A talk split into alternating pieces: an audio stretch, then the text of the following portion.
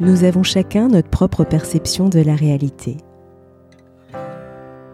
Il suffit parfois de faire un pas de côté pour faire évoluer le regard que nous portons sur nous-mêmes, sur les autres et sur le monde. C'est ce qui m'a conduit à créer le podcast Il y avait une fois. Je suis Sophie et je partage avec vous mes découvertes et mes rencontres pour mieux vous connaître, mieux vous comprendre et questionner votre point de vue. Si ces thématiques vous intéressent, je vous invite à vous abonner sur votre plateforme préférée. La famille est-elle toujours un refuge? Pour en parler, j'ai le plaisir de recevoir Sophie Galabru, agrégée et docteur en philosophie. Son premier livre, Le visage de nos colères, paru chez Flammarion, a reçu le prix lycéen du livre de philosophie. Son nouvel essai, Faire famille, une philosophie des liens, paru chez Alary Éditions, vient de paraître. Elle y aborde l'ensemble des thématiques qui traversent un jour ou l'autre chaque membre d'une même famille.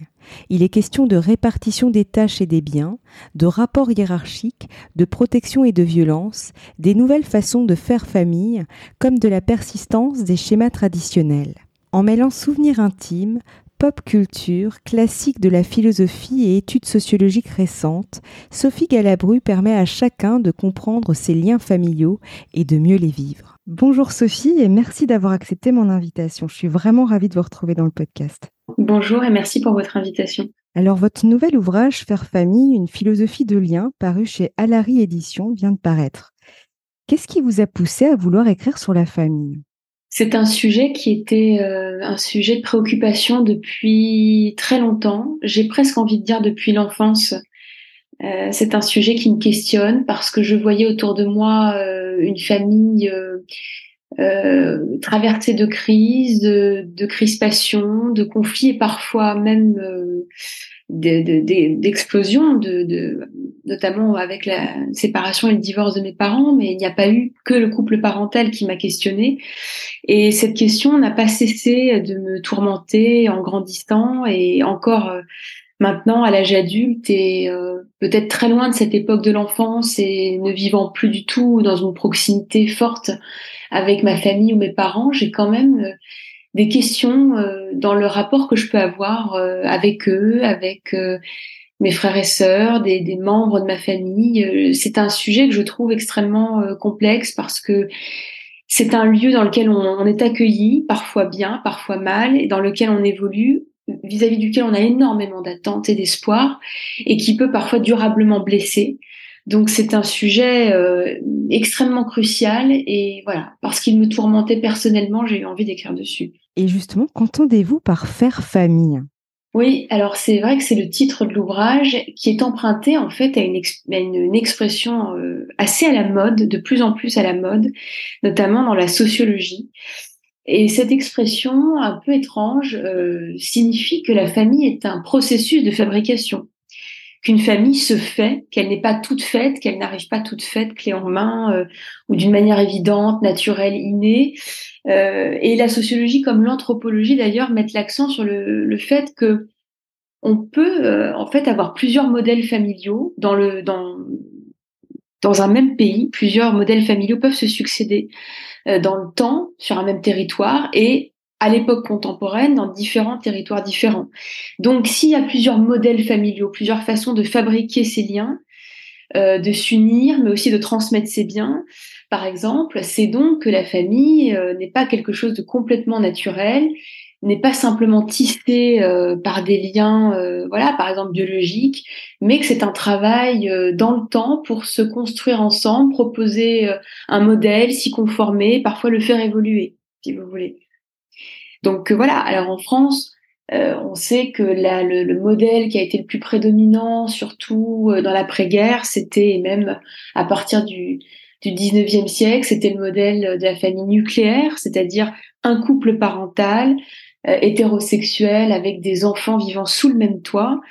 Euh, souvent, ce schéma-là était plutôt un schéma euh, doublé d'un patriarcalisme, c'est-à-dire qu'il y a un chef de famille homme qui a le pouvoir, l'ascendant sur son épouse comme sur ses enfants. Et quelque part un schéma qui n'a pas été euh, supprimé et critiqué il y a si longtemps, puisque l'autorité parentale devient conjointe dans les années 70 en France, ce qui est quand même assez récent. Donc, voyez, on peut voir que même là, à l'échelle euh, des 50 dernières années, on a déjà un schéma qui a évolué euh, sous euh, l'effet bah, des, des, des, mœurs et des coutumes, mais aussi du droit, quoi, tout simplement. Donc, on peut pas parler de famille sans parler du fait que c'est une réalité en anthropologie, en sociologie et même le droit euh, bah, donne des prérogatives, euh, des, des, droits, euh, des obligations, voilà, à des membres d'une famille. Et justement, vous en avez un petit peu parlé en début d'interview. Selon vous, est-ce inévitable de vivre un jour ou l'autre une crise au sein de sa famille?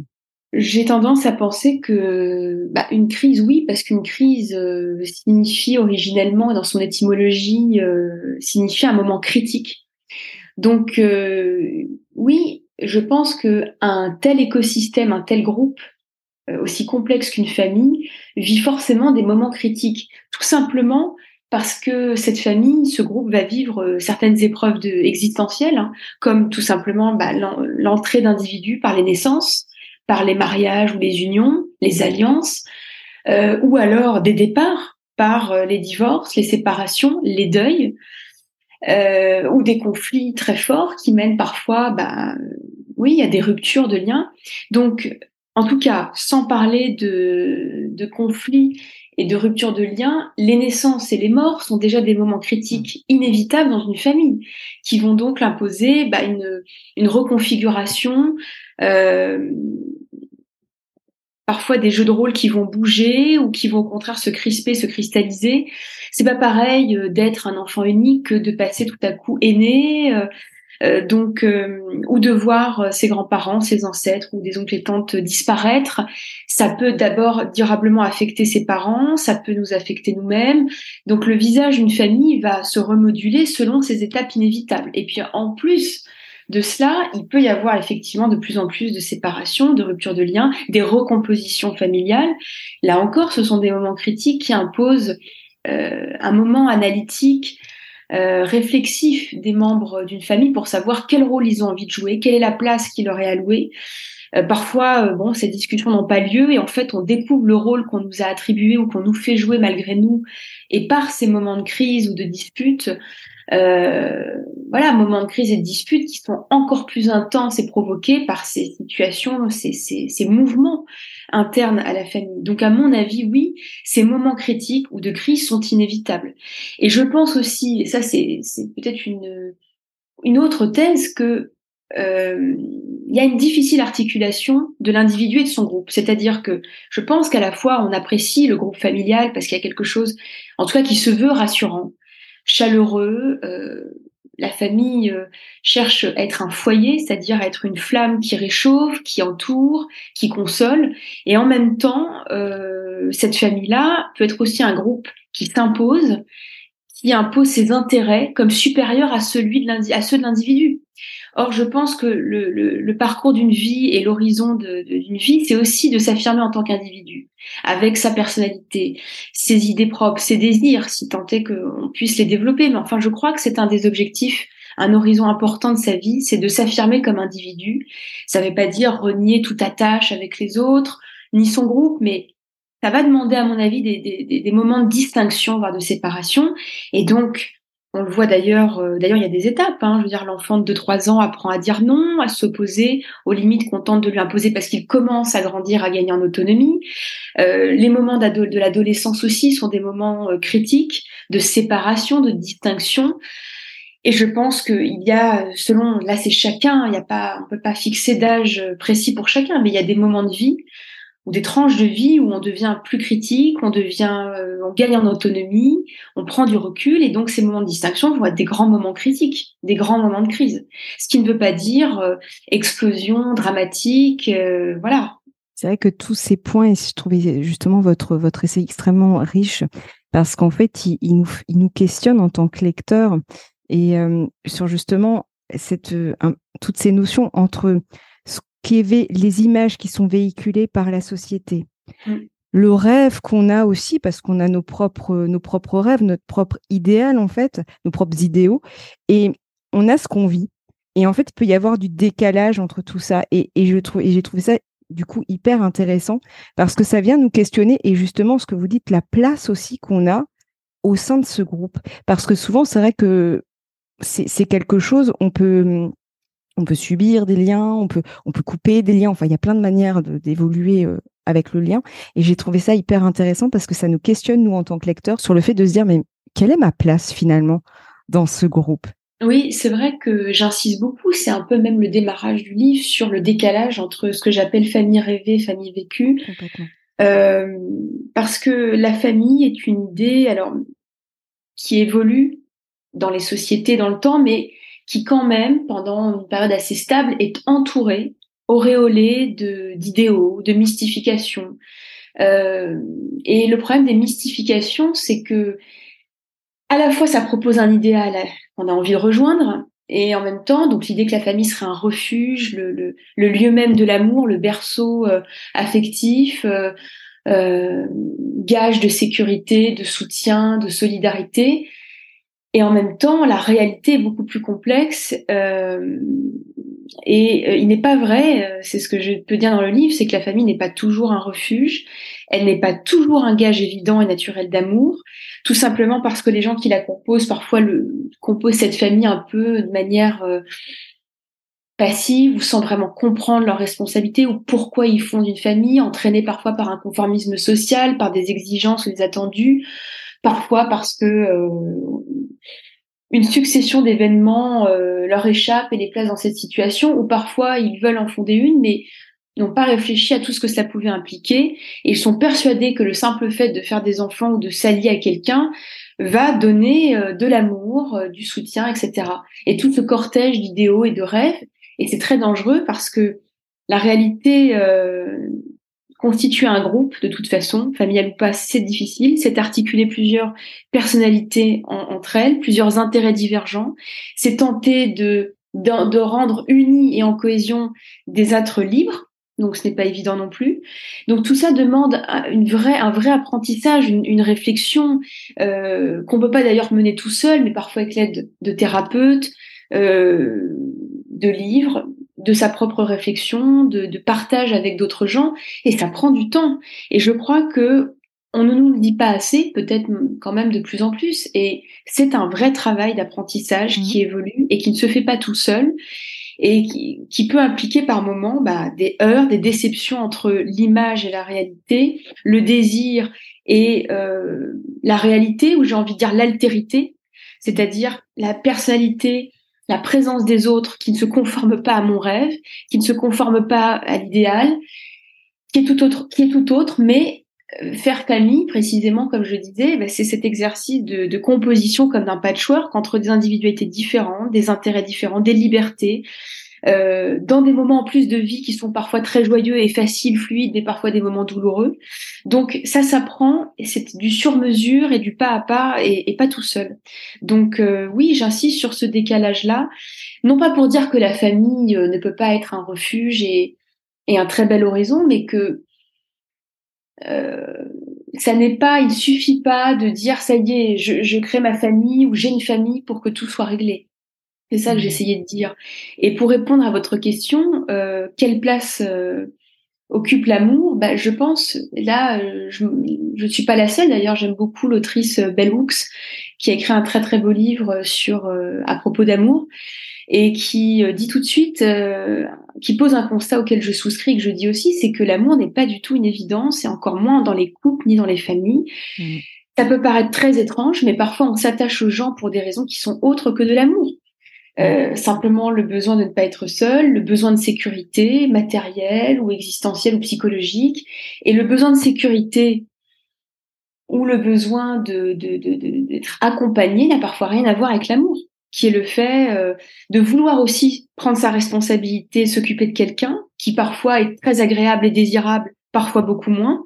Donc l'amour, c'est une tâche euh, faite de joie, mais aussi de déception, d'aisance euh, et parfois sans effort et parfois avec effort, qui demande aussi un apprentissage. C'est aussi ce que disait le poète Rilke. Et mm. on a tendance à l'oublier, ce qui nous fait provoquer des, des ratés énormes. Et surtout, ça a tendance, quand les liens sont dysfonctionnels, douloureux, euh, mal pensés, voire carrément violents, ça peut inciter des gens à rester en place dans ce, ce, groupe absolument délétère et à souffrir des années, à se laisser détruire, euh, au lieu de développer un regard critique, parfois jusqu'à la rupture de liens, et pour mieux fonder peut-être d'autres liens euh, familiaux à soi. Totalement. Et justement, euh, vous en avez un petit peu parlé, mais finalement, il est il semble en tout cas nécessaire de se détacher de sa famille pour exister par soi-même. Il y a une sorte d'invitation par rapport à ce que vous dites de, alors c'est le terme qui me vient d'individuation. Je ne sais pas si c'est le, bon terme, mais mmh. vraiment cette notion de, de voilà, de, de, de se détacher et, et, et d'être tout simplement. Oui.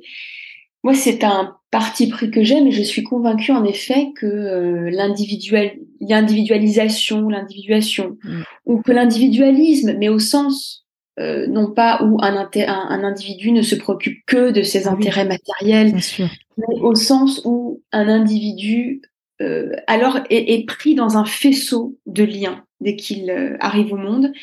La donnée de base, ça n'est pas l'individualité, c'est plutôt le groupe et c'est l'interdépendance. Mm c'est d'ailleurs assez nécessaire, essentiel, euh, mais je pense que euh, la construction de soi suppose forcément bah, d'arriver à se connaître, de se, de, s'expérimenter soi-même, de se chercher, d'arriver à se comprendre davantage.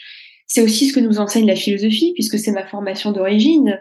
Euh, Socrate, connais-toi toi-même, euh, ou, ou même retrouver ça dans la philosophie Nietzsche, l'idée que nous sommes complètement obscurs à nous-mêmes et que le but parfois d'une vie entière est de se comprendre, de se découvrir, euh, ce qui permet aussi, alors là d'un point de vue purement psychologique et pratique, bah, de mieux vivre plus sereinement, de mieux réagir aux autres, aux événements de la vie, de savoir euh, voilà qu'est-ce qui nous qu'est-ce qui nous bouscule, qu'est-ce qui nous irrite, qu'est-ce qui nous met en joie, et donc de pouvoir mieux anticiper, euh, voilà, la fabrique de sa sérénité et la fabrique de la joie avec les autres, en fait. Mmh.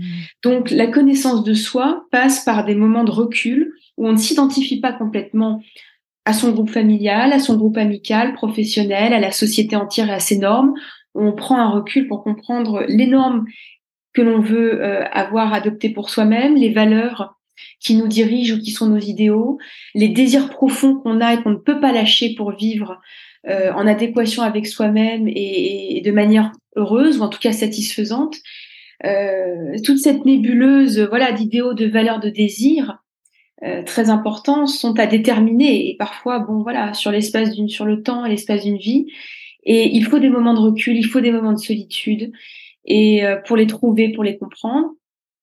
Des moments où on se distingue, on se démarque des autres, même ceux auxquels on est le plus attaché, euh, pour euh, bah pour s'affirmer soi-même. Et puis parce que tout simplement, ce qu'on est en train, cette personnalité qu'on forge, cette individualité, n'est plus parfois en totale adéquation avec le groupe, qui pourtant nous aime, nous a accueillis, parce que nos intérêts sont pas complètement ceux de nos parents ou de nos frères et sœurs. Ou euh, donc, on est obligé d'en prendre conscience, de l'accepter euh, et de se dire que ça ne veut pas dire qu'on est en dans un, dans un état de dislocation, de dispersion, euh, ou de d'éloignement tragique avec les autres.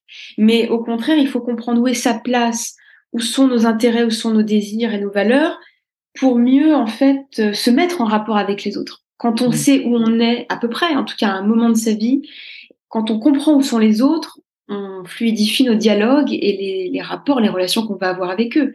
Ça évite parfois des trop grandes surprises, des déceptions ou des heurts très douloureux. Totalement. Et, et, dans votre ouvrage, vous dites que les enfants ne transmettent pas, mais ils enseignent. Pouvez-vous nous en dire un peu plus? Oui, c'est vrai qu'en parlant de la transmission, donc ce qui peut inclure l'héritage évidemment d'un patrimoine parfois financier ou d'un patrimoine mobilier. Parfois, certains n'ont pas de quoi vraiment léguer financièrement, évidemment. Mais par contre, ce que tout le monde lègue, consciemment ou inconsciemment, c'est ce que j'explique dans le livre, c'est moi, j'appelle ça un capital un peu crypté. Ce sont des choses à décoder, des choses cachées. Encore une fois, euh, des parents, même des grands-parents peuvent léguer des désirs qu'ils ont eus, qu'ils ont portés dans leur vie, mais qu'ils n'ont pas su parfois assouvir, qu'ils n'ont pas su assumer. Euh, et il se peut qu'ils euh, transmettent très explicitement à leurs enfants le souhait qu'ils reprennent, ça peut être une entreprise familiale, une vocation perdue, euh, une activité brutalement arrêtée, vous voyez, un parent qui, je ne sais pas, était sportif de haut niveau, qui a été brutalement arrêté, qui a envie de voir son fils ou sa fille reprendre, être une prolongation de soi-même, en fait, un support narcissique, ce qui n'est pas en soi un désir désobligeant, indécent ou inconvenant, et qui peut même parfois oui, nourrir la personnalité de son enfant, euh, voilà, parce que notre enfant peut avoir une affinité euh, avec nos, goûts, nos passions, nos activités, en être imprégné, imbibé. Donc c'est pas incroyable de parfois être habité par une vocation parentale et la faire sienne et que ça marche très bien. Mais parfois il y a du forcing qui se fait, parfois c'est des non-dits, c'est euh, c'est voilà des, des des suggestions un peu autoritaires ou manipulatoires et qui peuvent étouffer. Donc, ce que je dis, voilà, c'est qu'on lègue des désirs, aussi des valeurs, euh, on lègue aussi des traumas ou des chocs euh, très profonds qui n'ont pas été digérés, qui n'ont pas été compris, acceptés, verbalisés souvent. Et tout ça aussi, c'est l'œuvre d'une vie, ou en tout cas d'un début de vie, de, de décrypter euh, seul ou accompagné, euh, tout cet héritage crypté ou cryptographique, comme je l'appelle. Et donc voilà, et il est clair à mon avis que les ascendants sont dans la transmission, consciente ou inconsciente, de tout cela avec leurs enfants. Mais ce que je dis aussi, c'est que euh, il ne faut pas réduire les relations familiales à des rapports hiérarchiques, même s'ils existent, et des rapports d'autorité, et toujours allant de manière verticale des ascendants aux descendants. Et on oublie de dire, et ça c'est un peu un préjugé un peu agiste parfois, que les enfants aussi ne transmettent pas tout à fait, mais j'aime bien le terme d'enseignement. Mmh. Enseignent à leurs parents, d'abord leur enseignent à devenir parents, mmh. euh, dans leur chair, euh, dans leur vie quotidienne, dans ce qu'ils exigent d'eux, parce qu'un enfant exige certaines choses précises quand même, de la sécurité, de la responsabilité, euh, de l'affection, un minimum.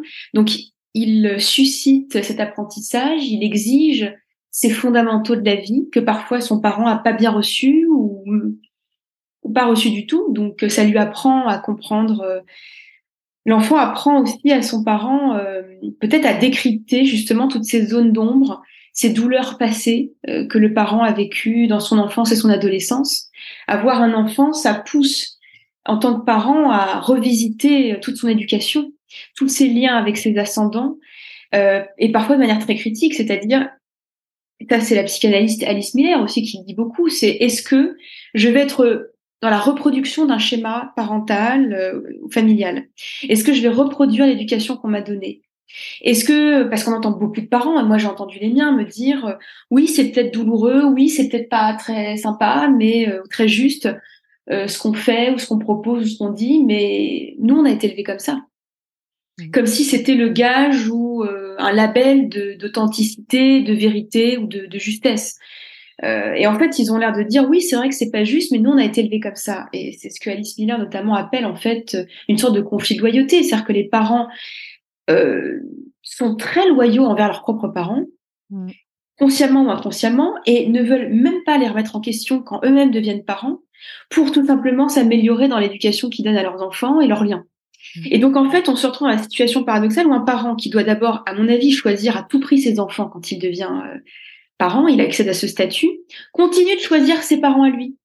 Continue, en fait, de rester, de jouer le rôle d'enfant, de, d'enfant euh, euh, de bon élève, d'enfant loyal et fidèle, alors que l'urgence et le premier devoir, là, à ce moment-là, c'est plutôt de devenir un parent euh, un parent euh, bon pour son enfant, à la hauteur, responsable, quitte à critiquer euh, l'éducation et ce qui a été donné dans, sa vie. Mmh.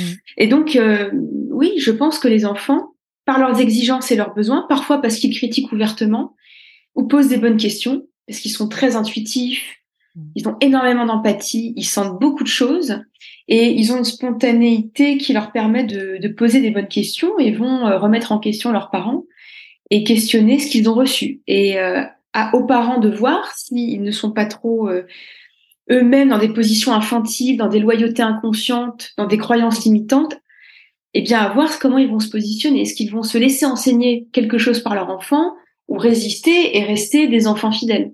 C'est ce que je, je, dis en substance, ouais. C'est hyper intéressant. Et, euh, et c'est vrai qu'on touche vraiment cette notion de loyauté. Je crois que c'est vraiment très très c'est une des clés j'allais dire mais vraiment dans, dans, le dans les liens familiaux cette loyauté et justement s'en détacher parce que c'est pas simple mais oui mais parce que ce qui est dur c'est arriver c'est ce dont on parlait tout à l'heure c'est euh, oser penser que malgré sa réception dans un groupe qui parfois a été euh, génial hein, qui nous a aimé protéger c'est parfois même plus dur quand le groupe a été génial peut-être hein, aussi mais quand ce groupe familial en effet nous a accueillis euh, protégés euh, soutenu, nourri, on a le droit pour autant de vivre pour soi-même. Mm.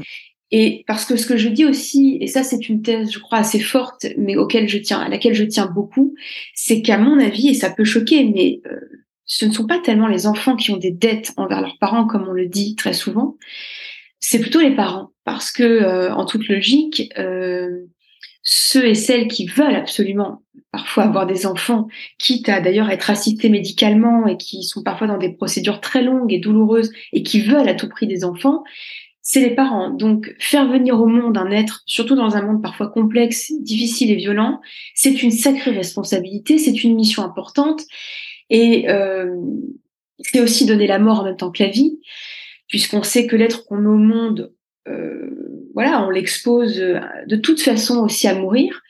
C'est donc assez violent en fait. Et euh, je crois que c'est nous qui avons des dettes en tant que parents et qui avons à, comme mission et comme charge de donner l'envie de vivre à son enfant.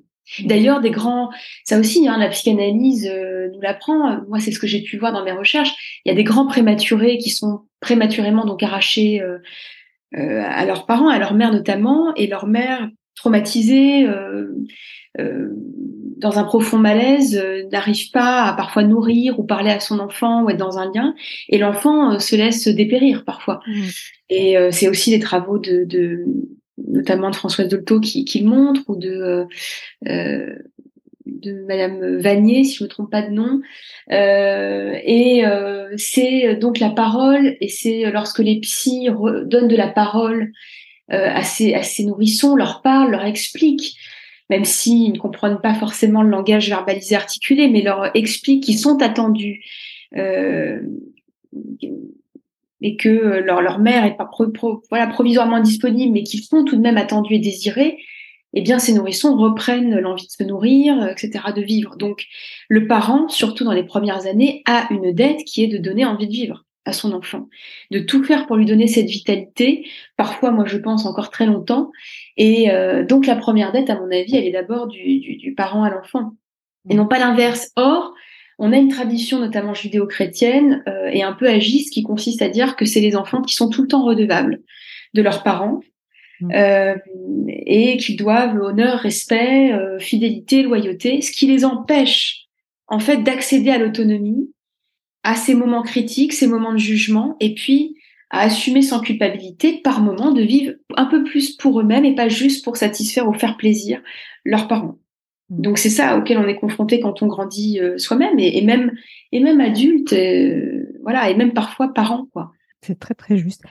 Et d'ailleurs, vous en avez un petit peu parlé de la, des, non-dits, euh, et vous en parlez d'ailleurs dans votre livre des secrets.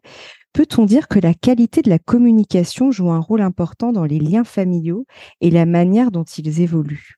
Oui, évidemment. Je, pense que euh, c'est vrai que l'exemple du secret de famille ou du, enfin, c'est pas ou, c'est et du non-dit parce que c'est encore un peu différent. Mmh. Euh, si par exemple on, relit euh, les, ouvrages de Serge Tisseron qui a beaucoup thématisé cette question-là en psychanalyse, pas tout à fait pareil parce que le non-dit, c'est simplement éviter de prononcer le nom de quelqu'un, par exemple, qui est mort brutalement, euh, ou le nom de, je ne sais pas, d'un lieu où il s'est passé un drame. Le secret est quelque chose de plus complexe. Euh, c'est un récit euh, souvent plus long, plus complexe et qui est activement dissimulé, quitte à avoir recours au mensonge. C'est pas que de l'évitement, c'est parfois la mise en place d'un mensonge et même de stratégies pour culpabiliser un enfant qui pose des questions ou qui est angoissé parce qu'il ressent le stress ou l'angoisse de ses parents et à qui on va dire, euh, je sais pas que ses, réactions sont déplacées, euh, euh, voilà, ou qu'on va culpabiliser d'avoir des émotions aussi tout simplement. Donc c'est le secret est plus lourd dans sa dissimulation. Et effectivement, ce que montrent aussi les, les psychologues cliniciens ou les psychanalystes, c'est que le silence est très délétère sur des enfants. Moi, je parle d'ailleurs d'un cas personnel dans ma famille de cousins, de très jeunes cousins d'un très jeune cousin qui, dont le, grand-père maternel a été sauvagement assassiné par les Khmers rouges et qui ne, le sait pas du tout. Hein. Mais comme le nom de ce grand-père et son existence n'est jamais mentionné, on n'en discute pas. Euh, sans doute qu'il se doute en tant qu'enfant de 7 ans de quelque chose, qu'il est curieux et il cherche euh, à faire communiquer sa mère, ses parents là-dessus, et donc il se met à plus pouvoir dormir, à avoir des insomnies, des crises d'angoisse, à parler beaucoup de mort, et même quand même, ce qui va très loin, à demander des informations sur ce grand-père. Et personne ne veut lui dire, lui répondre, parce que ça génère aussi beaucoup de douleur de la part de sa maman, dont c'est le père, euh, qui a été assassiné, qu'elle n'a pas pu connaître. Donc, euh, et euh, un thérapeute expliquera aux parents qu'il faut lui parler, qu'il faut communiquer, qu'il faut lui expliquer, parce qu'en fait, il le sent, il sent le malaise, il sent la douleur, il sent que ses parents sont pas complètement disponibles ou ne sont pas transparents avec lui pour lui parler. Euh, et c'est vrai que parler, en plus, c'est démontrer qu'on a des liens de confiance hein, avec les êtres euh, avec qui on vit. Parler, ça veut dire je te fais confiance, euh, je fais confiance en, en, ton intelligence, en ta sensibilité, je sais que tu pourras m'écouter sans me juger, je sais que tu pourras comprendre beaucoup de choses, qu'on va évoluer ensemble sur ce sujet. C'est accepter, voilà, c'est donner foi en l'autre, donner confiance, accepter d'évoluer ensemble et que le sujet ne nous appartienne pas comme ça de manière figée dans notre douleur c'est accepter d'évoluer. Donc, euh, c'est extrêmement bon de verbaliser, de communiquer, en choisissant évidemment les bons mots, en selon aussi l'âge euh, peut-être des enfants. Mais euh, oui, évidemment. Tandis que le refoulement, le non-dit, le secret, le mensonge font beaucoup de mal parce que de toute façon, ça parle. Ça mmh. parle, mais par le corps, par des émotions violentes, par des attitudes extrêmement étranges. Et donc après, euh, ce, cette conversation dans le silence et le non-dit génère beaucoup de questions et parfois des excès d'imagination de la part de l'enfant qui peut aller très loin, trop loin et souffrir. Donc évidemment qu'il faut euh, communiquer euh, pour, pour se soulager soi. Ça ne veut pas dire égoïstement se servir de son enfant, de son conjoint comme un thérapeute, mais expliquer ce qui nous monopolise et ce qui peut nous voilà nous tracasser, ce qui nous fait mal, euh, ça nous soulage quand même un peu, ça montre de la confiance à l'autre, on évolue ensemble sur ce sujet et on est libre pour parler aussi d'autres choses et faire d'autres choses ensemble plus intéressantes. Donc oui, euh, et puis il y a les secrets sur concernant les douleurs, les chocs, mais il y a aussi euh, discuter de nos places. Et ça, j'en parle aussi beaucoup pour la famille recomposée qui est une famille encore plus spéciale, plus délicate, parce que les enfants sont parfois ballottés euh, d'échecs familiaux en échecs familiaux. Ils ont peut-être vécu un divorce avant, une autre séparation de leurs parents. Bref, les enfants sont euh, voient, euh, assistent aux difficultés, voire aux échecs familiaux. Ils sont pris dans des conflits de loyauté entre papa qui peut-être se remarie, maman qui est laissée toute seule, euh, sa mère qui ne veut pas que l'enfant ne tisse des liens avec euh, sa, sa, voilà la nouvelle compagne de son père par exemple si on se place dans ce schéma-là ou donc c'est compliqué euh, et euh, il faut pouvoir parler euh, entre tous les membres de la famille de la famille recomposée, mais aussi des parents qui sont euh, de leur côté, bah, des places que chacun va avoir. Et libérer l'enfant des conflits de loyauté insupportables, libérer des prises d'otages et des, des, culpabilisations excessives, euh, expliquer aux enfants bah, quelle place ils vont recevoir face au nouveau conjoint qui est peut-être pas le géniteur, mais qui pourra peut-être se permettre d'avoir une autorité parentale. D'ailleurs, en droit, en fait, ce, mes recherches m'ont mené à comprendre que le conjoint qui n'est pas le géniteur peut avoir une autorité parentale mmh. si le parent euh, géniteur, en tout cas qui a accueilli, adopté l'enfant au départ, bah, lui reconnaît une autorité, une place. Donc si les parents ne discutent pas entre eux de leur place respective, du pouvoir qu'ils peuvent avoir sur l'enfant, s'ils n'expliquent pas à leur enfant euh, bah, qu'ils seront, à quel point ils seront accueillis, quel rapport ils peuvent avoir euh, bah, entre enfants, pas des mêmes parents, et puis avec leurs beaux-parents. Sinon, tout ça euh, crée de vastes non-dits, des confusions. Euh, et des émotions négatives qui circulent et euh, des problèmes de confiance, des troubles. Euh, donc évidemment que de, discuter, de prendre des temps de discussion et de communication, c'est très important. Mais je me dis finalement, a, je rebondis par rapport à ce que vous disiez euh, sur le fait du non-jugement. Et je pense que c'est ça aussi, c'est la peur du jugement qui fait que souvent on retient en fait. Et ça rejoint ce que vous disiez à un moment donné dans l'interview aussi, cette notion de, de finalement de faire une, d'être un, un, bon parent ou, ou, même un bon enfant. Enfin, il y a ce côté bon élève en fait. Donc je pense que tout ça aussi, faut composer avec tout ça et se détacher de tout ça pour pouvoir euh, laisser émerger ce qui doit émerger. Enfin, je ne sais pas si c'est clair, mais ça touche finalement à, se dévoiler. Donc, ça touche à, la vulnérabilité aussi. Enfin, il y a, y a, un peu tout ça. C'est pas si simple en fait. C'est vrai ce que vous dites, mais en fait, pour ne plus avoir peur du jugement de l'autre, il faut être capable d'avoir développé, et là c'est vraiment philosophe que je parle, son esprit critique. Parce que quand on a développé sa pensée, quand on a réfléchi à des sujets, qu'on les a explorés, qu'on a ses idées, euh, elles sont peut-être pas partagées par les autres, mais si on en est convaincu et que bon, on les a quand même assez méditées, ça ne veut pas dire qu'on n'en changera pas. Mais enfin, à un moment donné, il faut avoir le courage euh, de les exprimer, de les exposer, mm. de les défendre, et sans avoir peur des, des, des, des réactions. Et euh, en acceptant ces réactions qui peuvent éventuellement moduler ces idées, euh, nous faire évoluer. Mais si on ne tient pas sa place, si on ne réfléchit pas depuis sa place d'individu, voilà, euh, aux sujets qui nous traversent, euh, aux situations qu'on doit euh, trancher, régler. Si on ne porte pas un esprit critique et ses idées, bah, on se laisse constamment influencer par le regard des autres. Et en fait, on n'ose jamais agir depuis soi, mais on agit en réaction permanente, comme une balle de flipper qui se laisserait balloter au gré des réactions des uns et des autres, des peurs des uns et des autres, des chantages voilà, ou des menaces, euh, ou de ce qui ferait plaisir, mais qui nous fait pas plaisir à nous-mêmes. Enfin voilà, on se laisse mm. considérablement alors balloter par les humeurs, les désirs, les émotions des autres, leur, euh, ou leurs normes. Ce qui, à mon avis, est un problème parce que, en tant que même citoyen, en tant qu'individu et membre de, de famille, je crois qu'on a un rôle à jouer pour euh, s'éclairer les uns les autres, se faire évoluer, mais pour ça, il faut, faut bosser de son côté aussi. Tellement d'accord. Ce sera peut-être le mot de la fin, mais c'est, je crois que c'est un impératif en fait philosophique euh, important. Et du coup, justement, quel serait votre mot de la fin pour clôturer notre échange, si on en avait un? Eh bien, de, de considérer qu'en effet, euh, puisqu'on peut reparler de la famille, que la famille n'est pas systématiquement ou naturellement un refuge d'amour, que l'amour n'est pas une donnée naturelle et innée, on peut avoir, euh, on a de l'empathie hein, à partir du moment où on est, mais cette empathie parfois elle peut être altérée par diverses expériences et des éducations. Euh, donc toute notre vie, je crois qu'on a pour mission de se connaître soi-même, de se reconnecter à cette empathie euh, innée que nous avons pu avoir et qui a pu parfois être abîmée, et de développer un esprit critique et, des idées intelligentes, fortes, euh, pour soi et pour les autres, pour le monde dans lequel on vit, et d'oser les assumer euh, et de ne pas se laisser constamment, constamment influencer par la peur du regard des autres et de leur jugement. Un grand merci Sophie, c'était vraiment un plaisir d'échanger avec vous.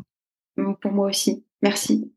Et j'invite les auditeurs à découvrir votre ouvrage Faire famille, une philosophie des liens, qui vient de paraître donc, aux éditions Alary Éditions. Puis dans tous les cas, il y aura ce lien sous ce podcast.